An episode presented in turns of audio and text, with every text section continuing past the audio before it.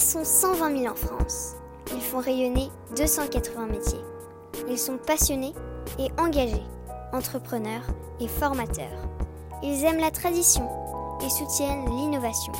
Ils valorisent nos territoires et défendent le fait à la main. Ils sont artisans d'art et ont des métiers d'avenir. Bonjour à toutes et à tous, vous qui êtes passionnés d'artisanat d'art, je suis Audrey Caillet et vous écoutez le podcast Voix de Artisans d'avenir.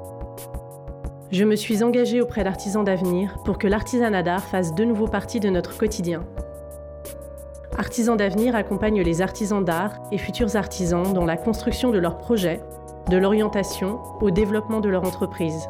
Voilà pourquoi nous invitons des artisans d'art à nous faire découvrir leurs réussites, leurs erreurs, leurs astuces de tous les jours et leurs défis de toute une vie. Un dialogue en toute transparence pour que l'aventure entrepreneuriale des uns puisse éclairer et inspirer celle des autres.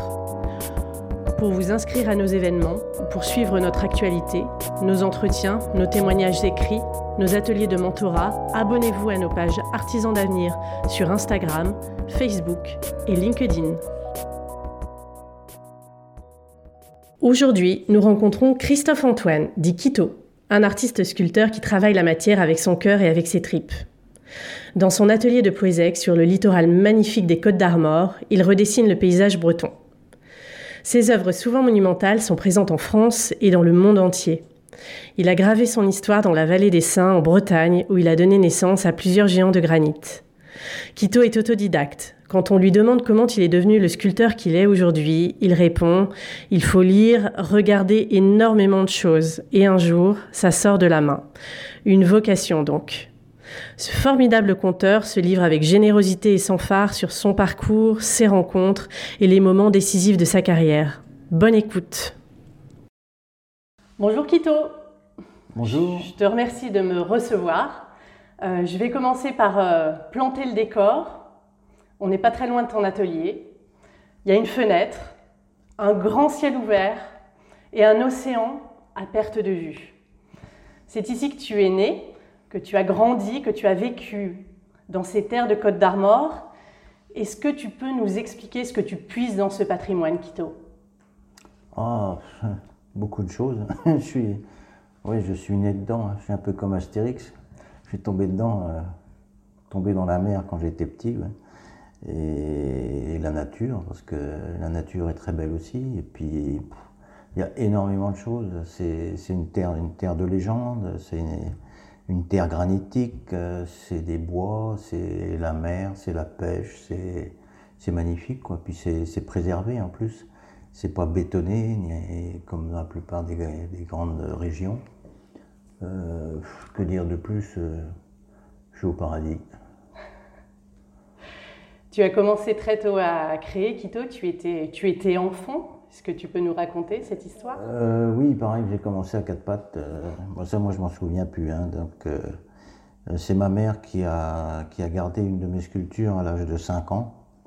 Parce qu'il paraît que je, je, volais les couteaux dans la cuisine et elle se faisait engueuler par ma grand-mère. J'en ai aucun souvenir, mais bon, ça, on m'a raconté ça. je me rappelle aussi d'aller d'aller euh, tailler du bois dans la forêt avec euh, avec des amis des c'est comme ça que ça a commencé quoi. On commence par faire des, des, bouts de bois et puis on commence à donner des formes. Et puis euh, un jour j'ai commencé à faire une tête et puis c'est comme ça que ça a commencé je pense. Magnifique. Kito est-ce qu'il y a une rencontre qui t'a porté qui a été décisive dans ta vie? Oh, il y en a, il y en a beaucoup, hein, mais bon, euh, c'est vrai qu'au tout début, on est marqué quand on est jeune. J'ai eu plusieurs rencontres, mais enfin tout petit, j'ai eu la chance de connaître Étienne Martin, qui était l'ami de la famille, et qui m'a offert à l'âge de 7 ans une trousse de sculpture pour le bois. Euh, j'avais l'habitude de, piquer les, outils de mon, de mon père, euh, c'était des, des, ciseaux, des ciseaux plats, quoi, donc c'était pas des gouges. C'était pas évident pour sculpter. Puis il n'y avait pas de maillet à l'époque, il n'y avait rien. Et quand j'ai eu cette trousse, j'étais émerveillé. Quand les, formes sortaient tout de suite, euh, c'était magnifique. C'était une façon de m'ouvrir les yeux aussi. Puis à, l'âge de 12 ans, justement, Étienne m'a offert euh, ce que je mets dans le, dans le papier, c'est euh, comment il m'a offert des outils pour la pierre. Et donc j'ai commencé à tailler la pierre à l'âge de 12 ans. C'est ben, le bois, la pierre, tout ça, ce sont des matières. Et comment il y, a des, couleurs différentes, il y a des, des duretés différentes. Et j'ai tellement aimé travailler le bois et la pierre que tardivement j'ai fini par les marier. Voilà. Tu es un artiste. Quelle est la différence entre un artiste et un artisan d'art? Je suis un artiste, c'est la société qui me nomme comme ça. hein. Euh, il y a des, artisans, euh, je suis sûr qu'il y a des artisans qui sont beaucoup plus, beaucoup plus doués que certains artistes actuellement. Euh, ça, c'est ma vision personnelle. La différence, bah, elle est administrative. Un, artisan, un artiste a le droit de faire des choses absolument inutiles. Et un artisan euh, ne peut faire des choses utiles. Mmh. C'est-à-dire répétitif ou si jamais vous sculptez une cheminée, eh ben vous serez un artisan parce que on se chauffe avec la cheminée. Si vous peignez, même si vous peignez très bien, même dans des assiettes, vous serez un artisan parce qu'on mange avec les assiettes. Et et il y a plein, plein de, plein de, plein d'exemples comme ça, quoi, si vous voulez.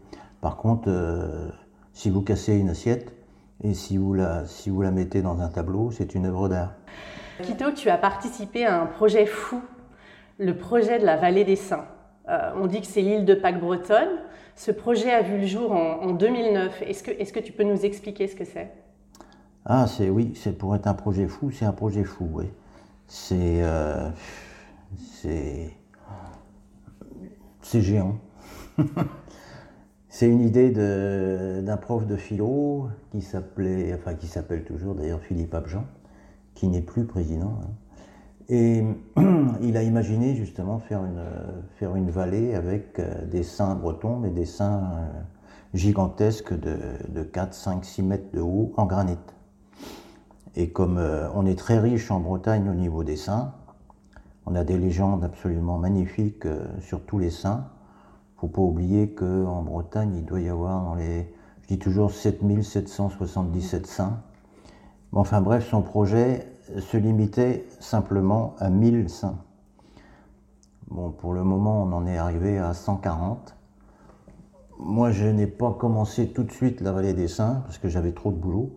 Je devais pourtant faire un des saints fondateurs, c'était Saint-Brieuc. Donc j'ai laissé ce travail à un de mes collègues. Et je ne suis rentré à la vallée des saints qu'en 2013 euh, pour, euh, pour sculpter Saint-Rion, qui fait 4 mètres 80, je crois. Donc euh, c'est assez impressionnant. Bon, j'avais déjà beaucoup de copains sur place. Et c'est assez impressionnant parce que euh, ce qui, ce qui, une petite anecdote, le, le- j'ai été choisir mon bloc en carrière, parce qu'à cette époque-là, on pouvait encore aller choisir notre bloc en carrière. Euh, je l'ai découvert dans un talus, parce qu'on le voyait à peine, et je l'avais remarqué, et donc euh, la pelleteuse a réussi à, le sortir de là, et j'ai trouvé le bloc très beau, très gros aussi. Et comment, une fois sur place, le jour J, le matin du premier jour, je monte sur mon bloc avec mon mètre et ma craie. Et il y a le sang qui commence à me monter à la tête au premier coup de craie. J'ai dit, mais Quito, mais putain, mais barre-toi, tu n'y arriveras jamais. En 20 jours, tu n'arriveras jamais à sculpter ça. Ah, Oui, tu avais une échéance. ah oui, non, mais j'ai eu un coup de sang. Et je me suis calmé, j'ai continué à dessiner. Puis je me suis dit, non, tu peux pas te barrer, il y a 160 personnes qui ont payé pour avoir le sein. Tu vas pas faire ça quand même. Bon, ça ça n'a pas duré longtemps, hein.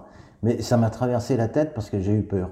C'est surtout l'échéance des 20 jours, enfin 4 semaines, parce qu'on ne peut pas bosser 4 semaines d'affilée sur un boulot comme ça. Le week-end, je suis obligé de me reposer. hein. donc, euh, donc ça fait 5 jours par semaine.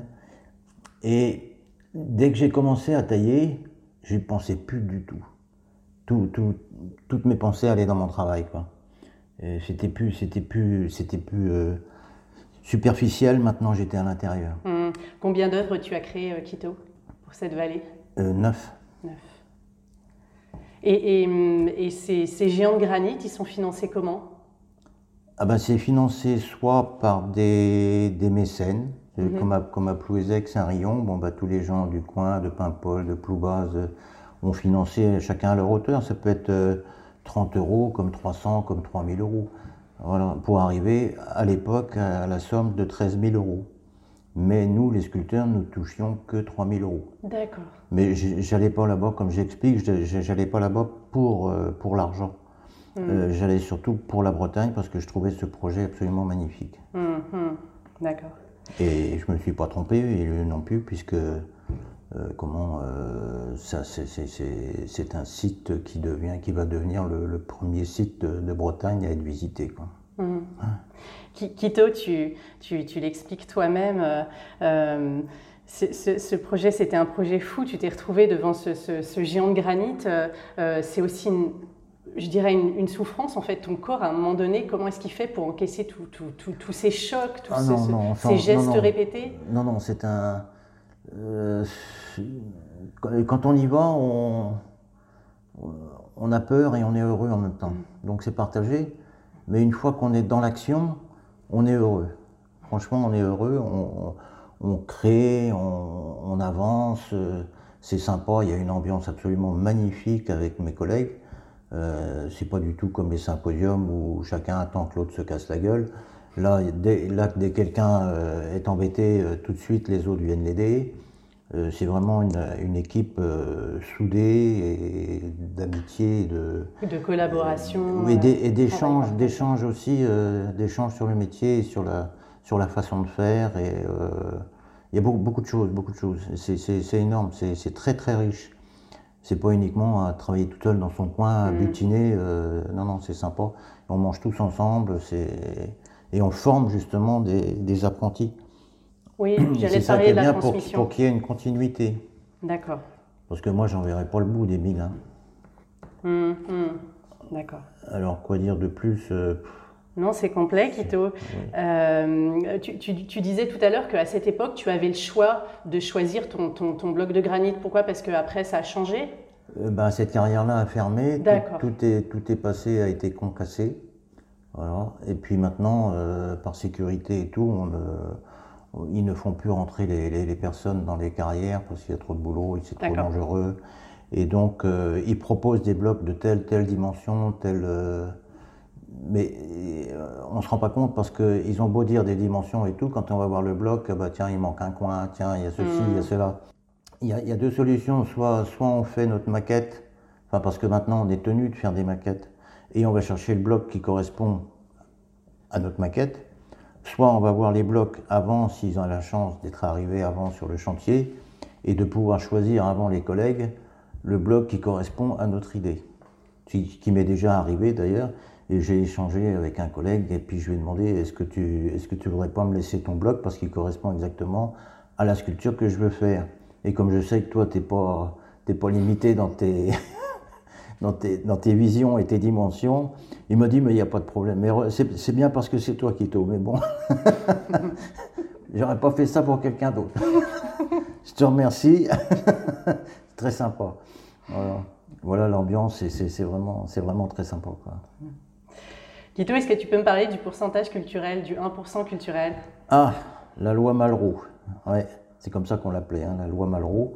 C'est-à-dire dès qu'il y avait un édifice euh, public de construit, le 1% du prix global de, de, cet édifice revenait à la décoration. Ce qui fait qu'au début, c'était les, les, architectes qui s'en chargeaient. Alors soit les architectes s'en foutaient plein les fouilles parce que c'est eux qui décoraient, soit ils avaient leurs petits copains artistes qui mettaient en valeur. Euh, comment, je l'ai connu parce que mon, mon oncle était architecte. Voilà. Et après, il y a eu la DRAC, Direction régionale des affaires culturelles. Voilà. C'est tout un mot, c'est comme l'Ars avec les Toubib et tous les machins. Hein. Et donc la DRAC, bon, je, je, vous dis tout de suite que c'est pas mon ami, hein. et c'est réciproque d'ailleurs. Et donc c'est eux qui gèrent maintenant les 1%.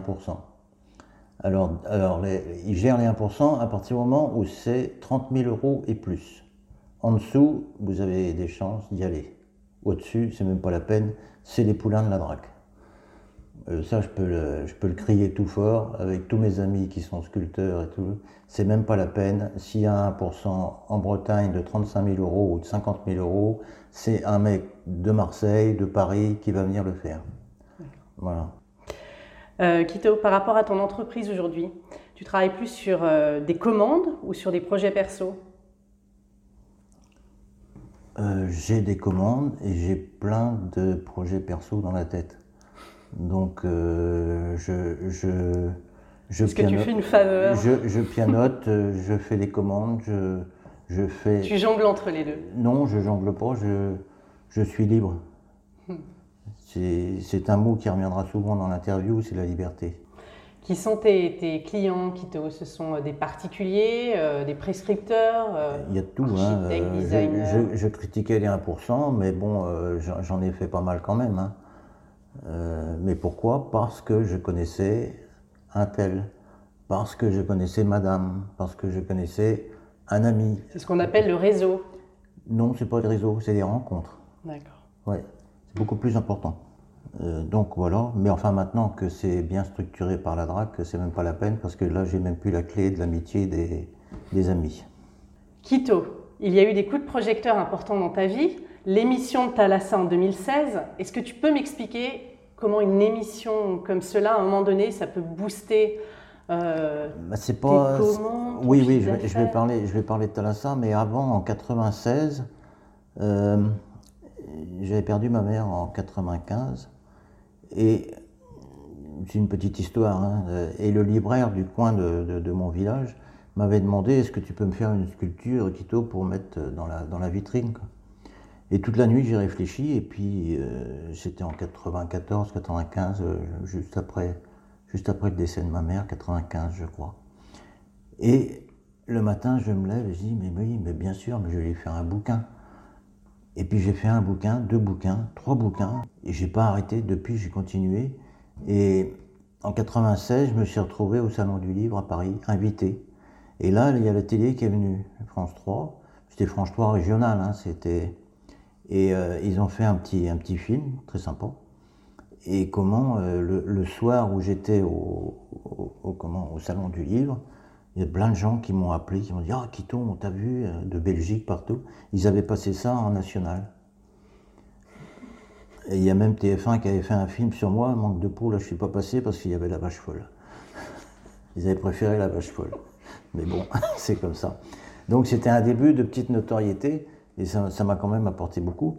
Mais c'est vrai que Thalassa, euh, je me rappellerai toujours, c'était après manger, je reçois un coup de téléphone et on me demande, vous êtes bien Quito Je dis oui. Euh, vous êtes sculpteur? Je dis oui. Et puis euh, il me dit, ben, ça serait potentiellement pour Thalassa. Boum ben Là, ça a fait comme la sculpture. Ça a bouilli un peu dans ma tête.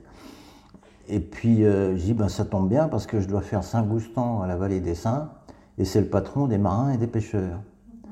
Alors ils m'ont dit, mais c'est quoi la vallée des Saints? Ben, Je dis, ben, vous ne connaissez pas, c'est un truc énorme. Bah écoutez, je vais voir et puis euh, je vous rappelle si ça marche. J'ai su après par le, comment, le, comment le, directeur de production, il m'avait dit euh, bah, j'avais foutu ça à la poubelle, tu étais le troisième sculpteur. Et puis j'ai réfléchi, j'ai repris le papier et puis j'ai regardé et bingo J'en ai parlé à Pernou et puis euh, je l'ai rappelé et il m'a dit c'est bon, ça marche, c'est ok. Voilà. Donc c'était vraiment un. Ouais, donc c'était fabuleux parce qu'en plus j'avais. Avant, j'avais demandé à mon fils, euh, parce qu'il il, partait faire un stage et, il avait besoin d'argent. Je lui ai dit bah, écoute, si tu veux de l'argent, tu viens avec moi, je te donnerai la moitié. Comme ça, tu me fileras un coup de main. Et il ne savait pas, alors quand je lui ai annoncé bah, écoute, tu vas passer à Talassa. C'était assez sympa, c'est la, la seule fois où il est venu bosser avec moi. Et, et en plus, on a, le droit de passer à Thalassa, quoi. C'était sympa, c'était un souvenir vraiment. Euh, ah. ce qui fait que maintenant, il est un tout petit garçon. Ben, quand il ira se promener, il, pourra aller à la vallée des Saints. Il dit Tiens, j'ai fait, ça, fait ça avec ton grand-père. Mmh, mmh, mmh. C'est magnifique, je trouve. Pour revenir à Thalassa, c'est sûr que quand c'est passé, euh, le directeur m'a dit euh, Merci, Quito, parce que ça, ça, a multiplié les visiteurs par quatre. Quoi. Bien sûr. C'est absolument fou. Et deux ans, deux ans après, on était à 430 000 visiteurs. La folie. Bon, ben moi aussi, hein, ça m'a beaucoup, fait, ça beaucoup fait bien. Le chiffre d'affaires, il a doublé. Euh, enfin bon. des fois, c'est bon aussi de rester dans l'anonymat. Hein. Hum, hum. Euh, je, voulais savoir, euh, Quito, par rapport à la gestion de ton entreprise, comment est-ce que tu gères tout ça, tes achats, ta comptabilité, toute la logistique? Ah ben, c'est facture. Hein, euh, de toute façon, j'ai un centre. Tu fais ça seul? Non, j'ai un centre de gestion euh, qui, qui s'occupe de. Mais bon, je, je, mâche déjà tout le boulot, quoi. D'accord. Donc j'ai un cahier où je, je, marque toutes mes, toutes mes recettes et mes dépenses. Euh, j'ai plusieurs colonnes. Je marque électricité, outillage, réception, photo, enfin, il y, a énormément de choses, quoi. Voilà. Et donc je marque tous les mois, je, quand j'ai mes relevés de compte, je marque tout ça. Et après, je donne tout ça à mon, à mon comptable. Et puis après, il se débrouille. Quoi. Très bien. Tu m'as l'air d'être quelqu'un de très, très organisé, très cadré. Bah, il vaut mieux parce que si, si, on laisse traîner des factures ou des trucs comme ça, euh, ça nous retombe sur la gueule. Quoi. Euh, on ne pourra pas les déduire, on pourra pas les... Par contre, le chèque, il est en banque. Donc je l'ai fait une fois, euh, je m'en suis mordu les doigts. Quito, tu es enregistré à la Maison des, artistes. Euh, est-ce qu'elle t'apporte soutien, conseil? Euh, Oui, c'est une longue histoire parce que très jeune, à l'âge de 20, 21, 22 ans après l'armée, j'avais voulu m'inscrire à la Maison des artistes. Et à cette époque-là, il fallait prouver, il fallait montrer patte blanche, comme quoi on pouvait vivre de son art pendant trois ans pour pouvoir s'inscrire. Euh, donc j'ai abandonné et puis il y, a eu surtout l'histoire d'un assureur qui a embobiné ma mère euh, pour, pour, pour me faire souscrire une, assurance personnelle au Lloyd. On, joue avec les sentiments avec ma mère, ne vous rendez pas compte, s'il se blesse ou un truc comme ça, il faut qu'il soit, il soit couvert, s'il n'est pas la sécurité sociale, tout. Donc j'ai payé pendant des années le Lloyd sans trop me soucier de la retraite ni rien du tout. Parce qu'on est jeune, on est con, on n'y pense pas quoi.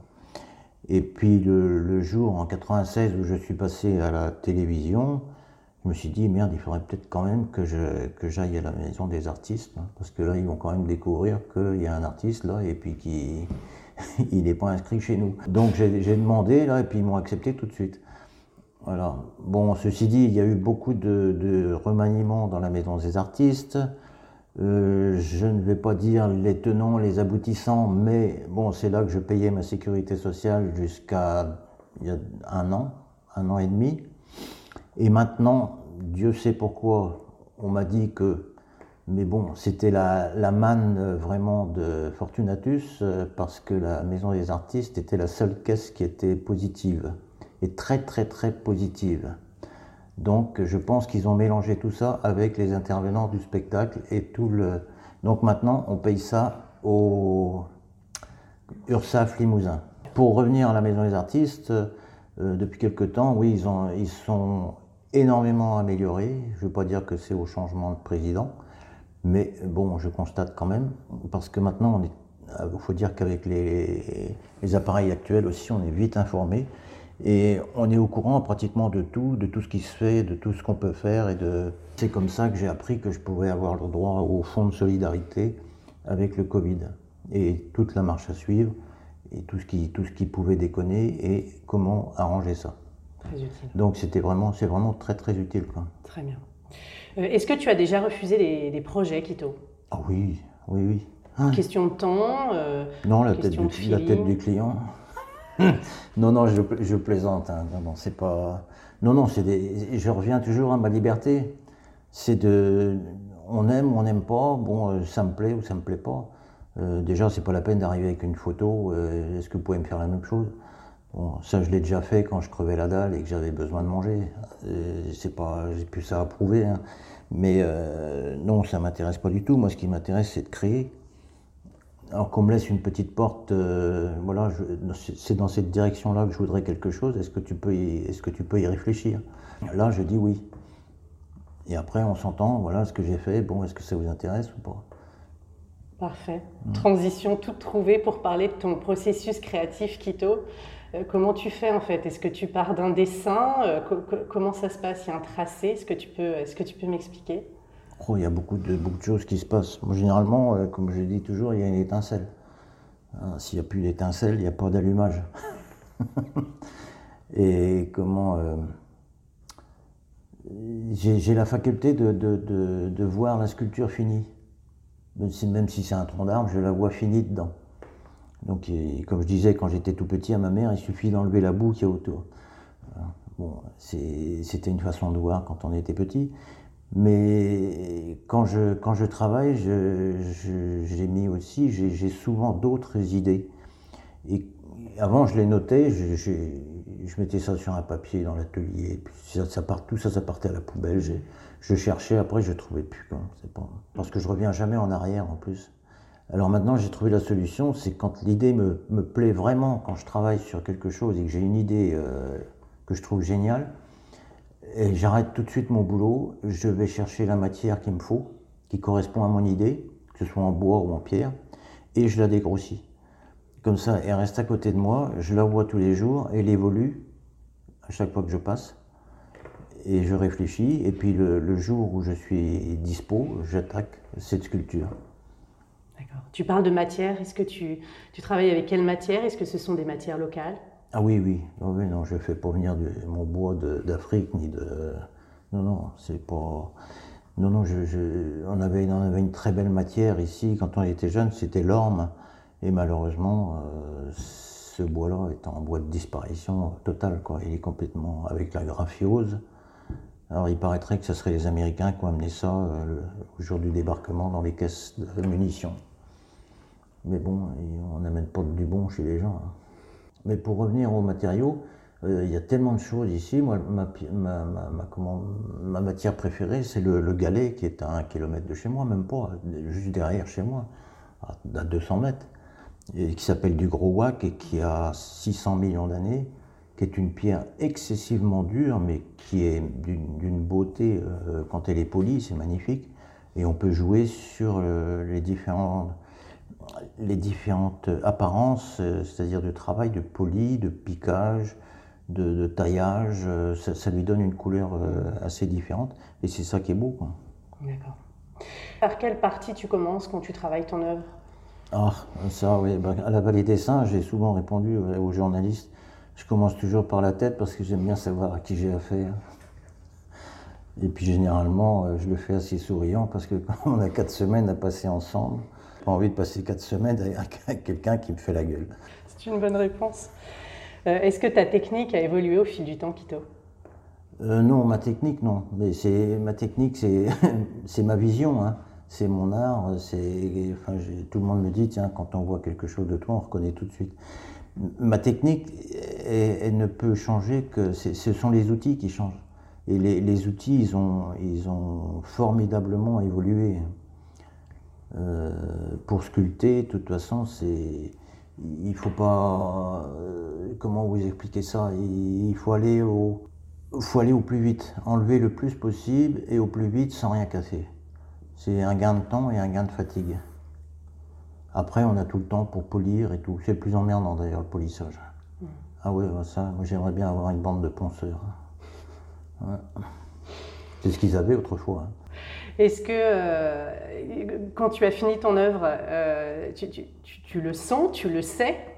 Ah bah, Qu'est-ce qui se passe? Bah oui, c'est mon enfant. Alors donc euh, je, sais, je, sais, je sais bien quand il est capable de vivre tout seul. Hein. Alors c'est pas l'allaitement, c'est les caresses, le ponçage, tout. Je, quand je dis stop, c'est fini. T'en auras plus, tu te tires maintenant. Kito, tu travailles la taille directe. C'est quoi exactement? Ah ben c'est, la façon la plus, la plus exigeante euh, de la sculpture. Il n'y a, y a, pas pire. Et il n'y a pas mieux. Bon, pour les puristes, hein, parce qu'on n'a pas le droit à l'erreur. Euh, le moindre faux mouvement, ça peut être catastrophique. ça veut dire qu'il n'y a pas de tracé en fait, tu, tu, la taille directe, tu, tu, y vas directement? Oui, euh, non, non, on, taille directement avec son mmh. outil. Quoi. D'accord. Hein, comment on n'a jamais vu tailler taillé dans de, dans, de l'argile. Hein. On est avec ses doigts, on enlève, on rajoute, c'est comme la peinture. Oh merde, j'ai fait une tâche, je enlève. Bah, dans le granit, on n'a pas, pas le droit à ça. C'est hein. irréversible. Ouais. Mmh, mmh. Tout ce qui est enlevé ne peut pas revenir. Mmh. Donc euh, c'est pour ça que des fois, il y en a qui font des gros, ils ont peur de, de, faire maigrir de trop. c'est leur marge de sécurité. Oui, si on peut dire ça comme ça. Ça leur donne un style. Je ne veux pas, dire, pas parler de Botero quand même, mais parce que c'est du coulage. Kito, est-ce que tu as, déjà vécu ce qu'on appelle le syndrome de la page blanche? C'est-à-dire qu'un jour, tu te retrouves devant ta matière et tu dis Je ne sais pas, j'y arrive pas, j'avance pas. Il se passe oh, rien. non, parce que la, page blanche, c'est bon pour les, pour les romanciers. Moi, c'est le, ça serait quoi là? C'est le bloc rose, le bloc noir. Non, non, il n'y a pas de page blanche, il n'y a, rien. Non, non. Il y a toujours quelque chose qui se passe. Ah oui, oui, oui. Non, non, c'est fabuleux, quoi. Un tour de tête, un regard, n'importe quoi, ça inspire et c'est boum, ça part, quoi. Un coup de ciseau et c'est parti. C'est le démarrage d'une histoire. Euh, oui, un coup de ciseau, oui, c'est comme si vous mettiez un, coup de crayon, euh, un mot, deux mots, trois mots, euh, ben, trois, quatre coups de ciseau, une forme, et puis voilà, c'est un livre qui commence, c'est une histoire qui commence, un roman, et jusqu'à la fin. Est-ce qu'il y a des tabous qui te dans le métier? Oh, Des tabous, non. Des choses dont on ne parle pas, qu'on n'évoque pas? Bah, L'argent, par exemple, tout simplement bah, L'argent, quand on en a, on s'en fout. Quand on n'en a pas, on s'en fout pas. Ça, c'est. Donc. Euh, euh, c'est tabou, l'argent, c'est tabou. Il en faut de l'argent. C'est ce que j'avais dit à la Vallée des Saints dernièrement, parce qu'il y a eu beaucoup de, beaucoup de problèmes au niveau de, de l'argent, de l'entrée gratuite, de, de, tas de choses comme ça. Donc c'est ça. Il y a eu des tensions, des choses comme ça. Et quand j'ai pris la parole à l'Assemblée générale, j'ai dit. Euh, au début, je venais à la Vallée des Saints, mais je ne pensais pas du tout à l'argent. Je pensais uniquement à la Bretagne et euh, à son avenir. Et je trouvais que c'était un geste qui était bon de, pouvoir travailler comme ça, même pour 3000 euros. Mais je me suis aperçu qu'on ne peut pas vivre sans argent. Et ça, c'est triste. Euh, c'est une époque qui est triste de ne pas pouvoir vivre sans argent. Mais bon, il en faut, voilà. Il faut faire des sacrifices. Euh, il faut de l'argent pour vivre. Voilà. Il faut de l'air aussi, il faut tout. Maintenant, l'argent fait partie de la survie. Est-ce que tu as déjà réalisé une œuvre euh, sans gagner d'argent On parle d'argent par pure générosité? Ah oui, oui, oui, oui, ah oui, oui. Par amitié? Ah non, mais, non, par... Euh, non, j'en ai fait pour Amnesty International, ils ont été vendus aux enchères. parce que ça me, ça me semblait être, une ça me semblait être bon, quoi. J'ai fait pour euh, Rotary, pour des associations, pour les handicapés, pour euh, énormément, de, énormément de choses. J'ai même, même, donné deux aquarelles, chose très rare. Parce que l'aquarelliste Quito, il n'y en a pas beaucoup, hein, c'est au compte-goutte. Euh, Quito, est-ce que, tout à l'heure on parlait de commandes, de projets perso, quelle, quelle, part de ton temps alloues-tu à la recherche? Enfin, Est-ce que tu fais de la recherche? Ah non, la recherche, non, non, non, non. Euh, la recherche, c'est quand je creuse le granit. J'essaie toujours de trouver du diamant ou de l'or et j'arrive pas. Quito, la question de la fin. Euh, que dirais-tu à un jeune qui veut se lancer dans ce métier? Ah, voilà, beaucoup de choses. Hein. Mais bon, les circonstances, les circonstances ne sont pas les mêmes non plus. Euh, quand j'étais jeune et, quand, euh, et maintenant, actuellement, euh, moi je sais que un jour il y a un sculpteur qui est passé dans notre commune, il taillait le granit, et ma mère est allée lui demander si je pouvais venir. Et bizarrement, il a dit oui. Et il a avoué après qu'il n'avait jamais pris quelqu'un. Et bon, comme j'étais vachement assidu, c'est-à-dire que je venais pas, c'est lui qui venait me chercher parce que ça, lui plaisait beaucoup que je vienne et il aimait beaucoup ce que, que je faisais. Et ça m'a, aussi encouragé de, d'avoir cette amitié, alors que j'étais jeune, j'avais 12 ans. C'était... Et la première sculpture que j'ai faite en granit, c'est un cheval pour offrir à ma mère, parce qu'elle adorait les chevaux. Mais bon, ça c'est une rencontre, mais une rencontre dans quelque chose que j'aimais. Et donc on pourrait peut-être appeler ça un maître ou un, guide, euh, ce que je dirais aux jeunes, bon, déjà, c'est de, ne jamais baisser les bras et de remonter ses manches.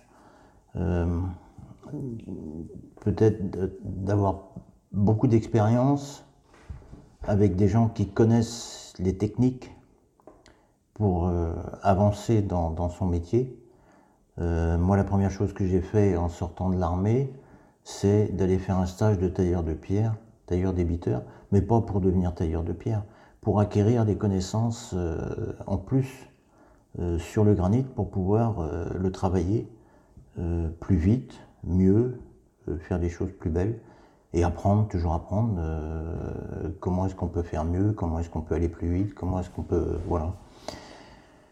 Qu'est-ce que je pourrais lui dire encore? Ben, C'est d'être de se donner à fond, d'apprendre, d'apprendre, et puis d'être créatif surtout, d'être, oui, de devenir créatif, de ne pas, être passif et de ne pas, pas regarder déjà tout ce qui a été fait. S'essayer peut-être des fois à, copier ou à essayer de réaliser quelque chose de très difficile. Euh, moi, je dis toujours un exercice qui est assez marrant. Bon, mais c'est pour les artistes, c'est pas pour les artisans. C'est d'ouvrir le dictionnaire, mettre le doigt sur un mot comme ça en fermant les yeux, et puis de le matérialiser. C'est de voir, de voir. Il y, aura 100 personnes, les, les, 100 personnes auront des, idées différentes pour matérialiser ce mot-là. Mm-hmm. Il y, a tellement de choses à dire pour, euh, pour des jeunes. Il faut qu'il se fasse encadrer et, au début, et puis euh, euh, qu'il garde sa personnalité surtout, et qu'il soit créatif. Mm. Et surtout garder sa personnalité. C'est pas un tel qui sort de l'école, euh, qui est complètement ratiboisé. à moi, on m'a dit qu'il fallait pas faire ça. Ah si, il faut le faire justement. Comme ça, et si c'est mal, eh ben, on le sait. C'est par soi-même. Parce que c'est souvent en, bon, en cassant, moi je vais pas dire cassant, j'ai jamais cassé une sculpture de ma vie. En cassant ou en étant mécontent, que c'est dans ces périodes-là qu'on avance et qu'on et, qu'on progresse énormément. Hmm. C'est là qu'on apprend. Être fidèle à soi-même, ne jamais être dans l'inertie, toujours être en mouvement et avancer. Oui, oui, ne pas baisser les bras, même quand c'est hmm. un échec. Euh, c'est pas un échec, c'est une étape. Hmm. Merci beaucoup, Kito, pour cet échange. De rien.